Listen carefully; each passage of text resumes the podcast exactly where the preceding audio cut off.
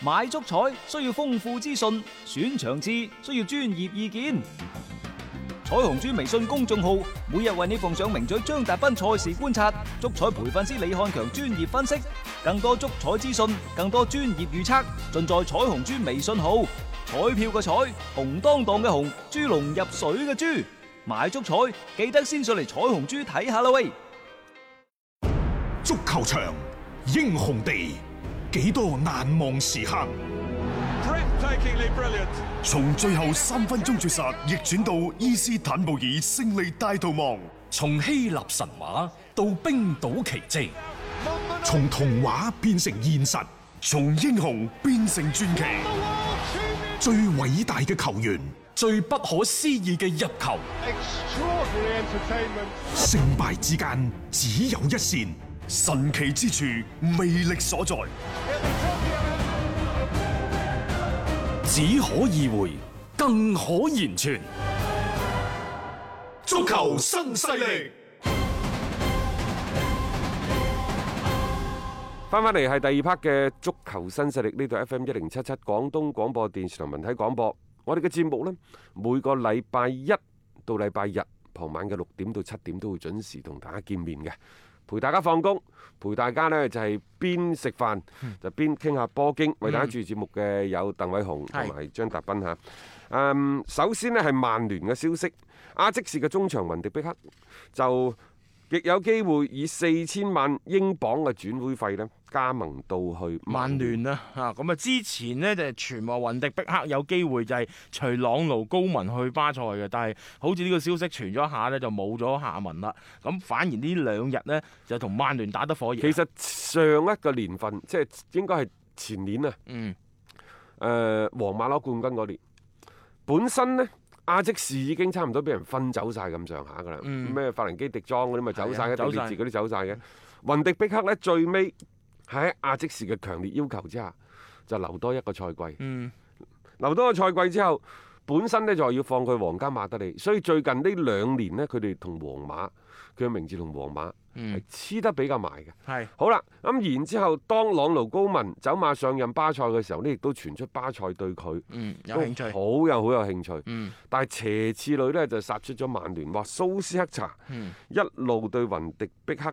都比較嗯，欣賞。欣賞嘅。係啊，即係呢個呢個係令到大家都有少少意外嘅啊嚇。同埋呢，有嗯呢，少少急轉直下咧，因為從夏天至今呢，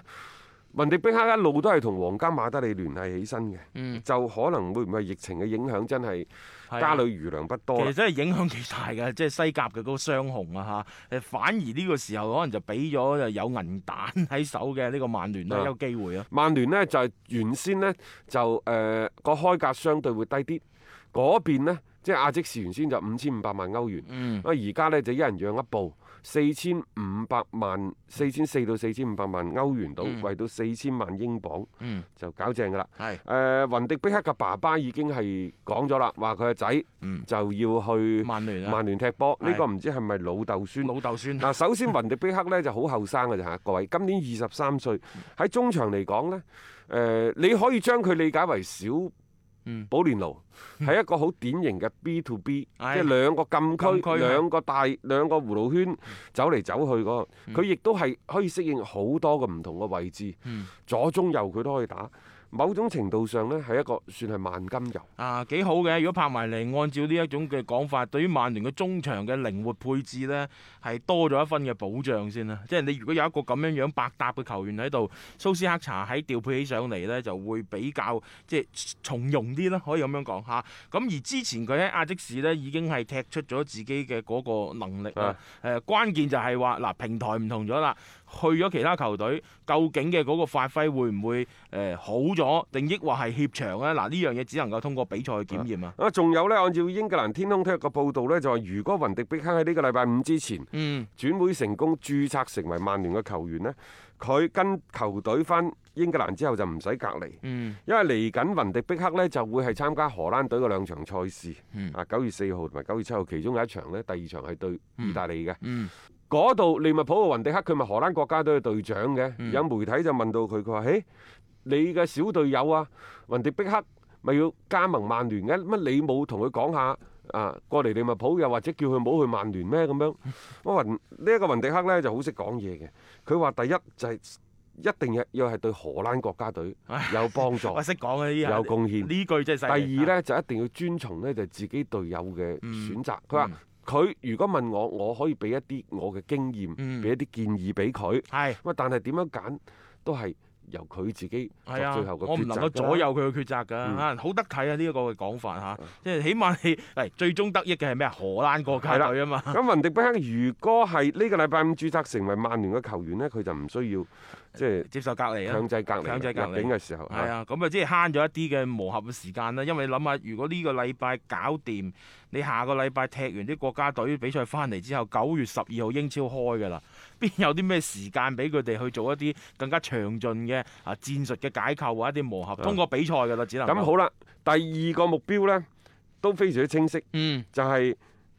阿比萊烏柏美比卡奧阿比萊比錫係中嗯烏衞，柏美加奴。係呢個犀利啊！呢個呢個係法國嘅天才嚟嘅，係冇好好錯打呢個好人。好打佢，嗯佢而家即係佢其實由舊年開始一直係受到好多歐洲大球會嘅一個關注嘅，因為呢，烏帕美卡奴嗰個違約金好低嘅，四千萬歐元嗯，好低好低嘅嗱嗱啫。聲啦，所以呢，即係而家你激唔激活佢，只要球員同意嘅話，當然你話俾面就可以俾面誒呢一個嘅誒。呃阿比萊比錫係傾下偈，唔嗯係嘅話呢，你直接激活買走球員話你都係啊 OK 嗯你冇聲出㗎呢啲嚇，違約金擺咗喺度啊嘛。你既然之前嗰啲咩高列巴黎咁貴，你都考慮啦，呢、個 咁平靚正嘅，點解唔嗱一聲去諗一諗佢呢？因為作為中後衞嘅位置，我哋已經多次提到過，曼聯係需要補強，需要補強㗎呢、個中後衞嘅位置。你馬上去揾翻個好打人過嚟，你搭檔翻馬古尼呢啲呢，起碼嗰個中後衞嘅穩陣度提升先係啦。啊冇錯。嗯另外呢，就新組話仍然係蘇斯克查嘅誒、呃首先考慮引進嘅目標。啊但係而家呢係咁嘅，呢隊多蒙特呢就屎坑石頭，嗯，又臭又硬，講到明㗎啦。唔冇一點八個億，即係冇一億英鎊，你唔好嚟同我 傾偈，唔降價。咁算咯，唔傾咯。需要提醒大家嘅就係烏柏美卡奴只係首選嘅潛在嘅嗯，對象，嗯唔係話已經係簽咗落嚟啊㗎非啦佢不可又唔係話嚇。啊，實際上我覺得呢，你買烏柏美卡奴真係比買咩高列巴黎嗰啲好，唉，好好多年啲。紀又輕嚇，個、價買又唔貴，而且喺阿比萊比錫呢兩年又鍛鍊咗出嚟，即係你起個可塑性係高㗎。你作為一筆嘅買賣投資，你唔係淨係諗當下㗎嘛，你個陣容搭建得咁咁靚幾條線，咁你為以後去做考慮，我覺得啱㗎喎。我我感覺呢，即係你嗰啲咩非爾宗斯啊、史摩寧嗰啲要走，嗯，落組啊唔掂當嘅，係 係咪？ 嚇，咁然之後，連迪路夫已經係被證明咗㗎啦，誒流夫啊嘛，佢唔穩陣，可能佢有卅場、卅八場比賽，佢有卅場係好嘅，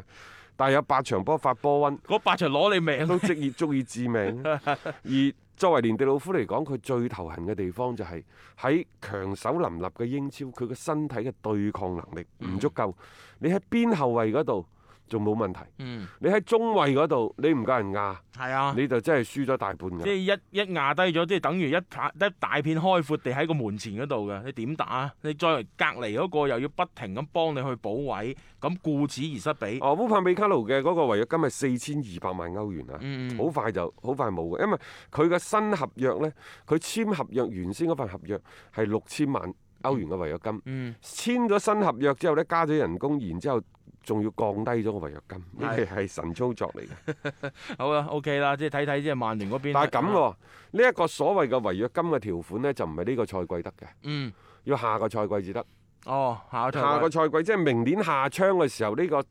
誒四千二百萬歐元呢，只可以用到，哦，嗯即係而家仲唔唔得嘅。佢要諗嘅。咁真咁，曼真係要諗聯你如果係啱用嘅話，我覺買得咯都唔諗咁多啦，都唔爭就嗰一啲啦。你真係有咁樣嘅需要啊嘛？誒、即係記記得我舊年夏天嗰陣時，當時熱刺嘅後衞啊，應該係艾達韋列特，咪曾經亦都有個違約金嘅。當時放過咗就放過咗㗎啦嚇，有傳過又點啫？都係冇喐到。咁今年嚟講，我覺得唔好錯過機會。其實前邊仲需要一個，作為嗯曼聯嚟講。嗯嗱，你而家話新組太貴啦，夏利卡尼可能好貴，你諗都唔諗啦。嗯咁實際上呢，而家歐洲嗰度又有另一位超級前鋒出現咗喎，嗯嗯，你諗唔諗超級㗎前鋒？係啊，話呢就呢位超級前鋒嘅表現已經引起咗曼聯嘅注意，嗯多少有啲動咗心思。咩人呢？沙爾斯堡。濟爾斯堡個前鋒嗯達達卡卡嗯，嘿呢位仁兄犀利啦，嚟自贊比亞，嗯今年二十一歲，身高一米八三，佢就係打中鋒，偶然間可以嗯客串呢就兩個邊翼嘅嗯嗰個所謂嘅位置。係嘿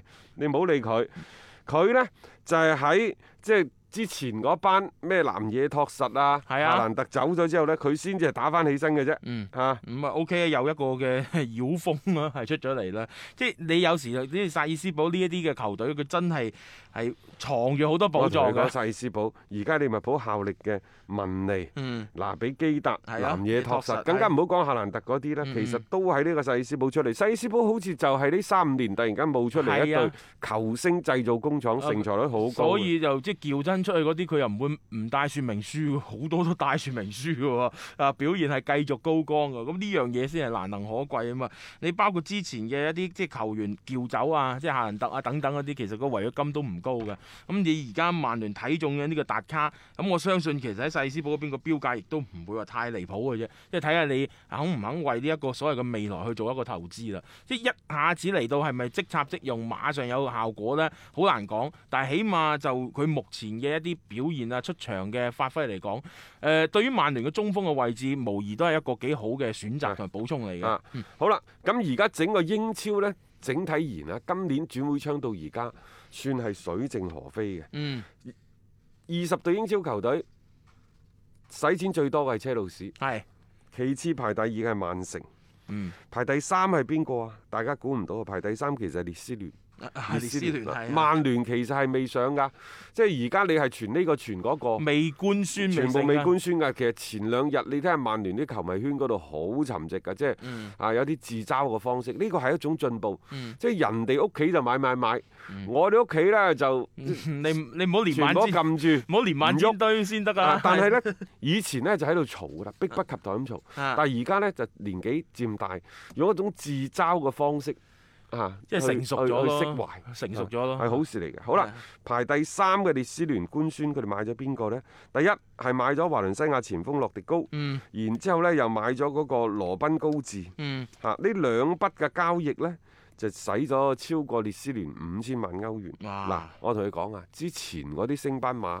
上到嚟買買買嗰 啲啊，即係真係 show n i 啊就死得快嘅。啊，富咸咪賴一嘢啦， 落咗去嘅維拉又叫勉強保組，即係舊年嚇、今年列斯聯唔知啦，因為即係呢隊波本身佢又係有有一定人氣嘅嚇，啊咁、你再加上佢咁樣買買買嘅話咧，大家將嗰種嘅焦點全部放喺佢哋身上，你頂唔頂得順先呢樣嘢啊嚇？誒、列斯聯呢係買咗一前一後，嗯，羅賓高治呢係德甲嘅。係後費雷衞，堡嘅費雷堡嘅後衞嚟嘅啊，誒、然之後呢，就洛迪高就係華倫西亞嘅西班牙前鋒。嗯，冇錯嚇，佢而家仲有好多嘅球員佢想引進嘅，咩張伯斯啊、路易斯曲克之類嘅一啲球員啦、嗯呢啲都喺英超呢度打滾多年，係啊，啱使嘅。咁即係補充翻自己嘅嗰個陣容啊啦。老實講，你肯定要揾一啲即係踢慣英超嘅球員嚟咧，去充實翻球隊嘅。比爾沙亦都清晰嘅。我同你，講啊，當初一八到一九賽季，富咸買人一個億嗯衰咗，係啊，上個賽季就到呢阿士東維拉買人一個億，誒幾乎衰，緊緊熟啊魚 生粥。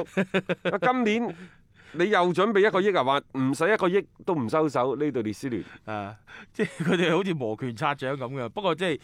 上到嚟就至少都袋翻過億嘅， 即係佢等於就係用咗佢啫嚇，呢嚿錢佢點都收得翻嚟嘅，呢、個亦都係英超點解嗰個呃位置咁值錢嘅一個原因嚟啦。一個為足彩愛好者度身訂造嘅全新資訊平台北單體育，經已全面上線。北單體育擁有基於北京單場賽事作出全面評估嘅優秀團隊，雲集張達斌、陳奕明、鐘毅、李漢強、呂建軍等大咖，為你帶嚟更專業嘅賽前預測分析以及賽後總結報告。北單體育無需註冊，一鍵辦理。想避免足彩市場起起伏伏，快啲嚟微信搜索公眾號北單體育。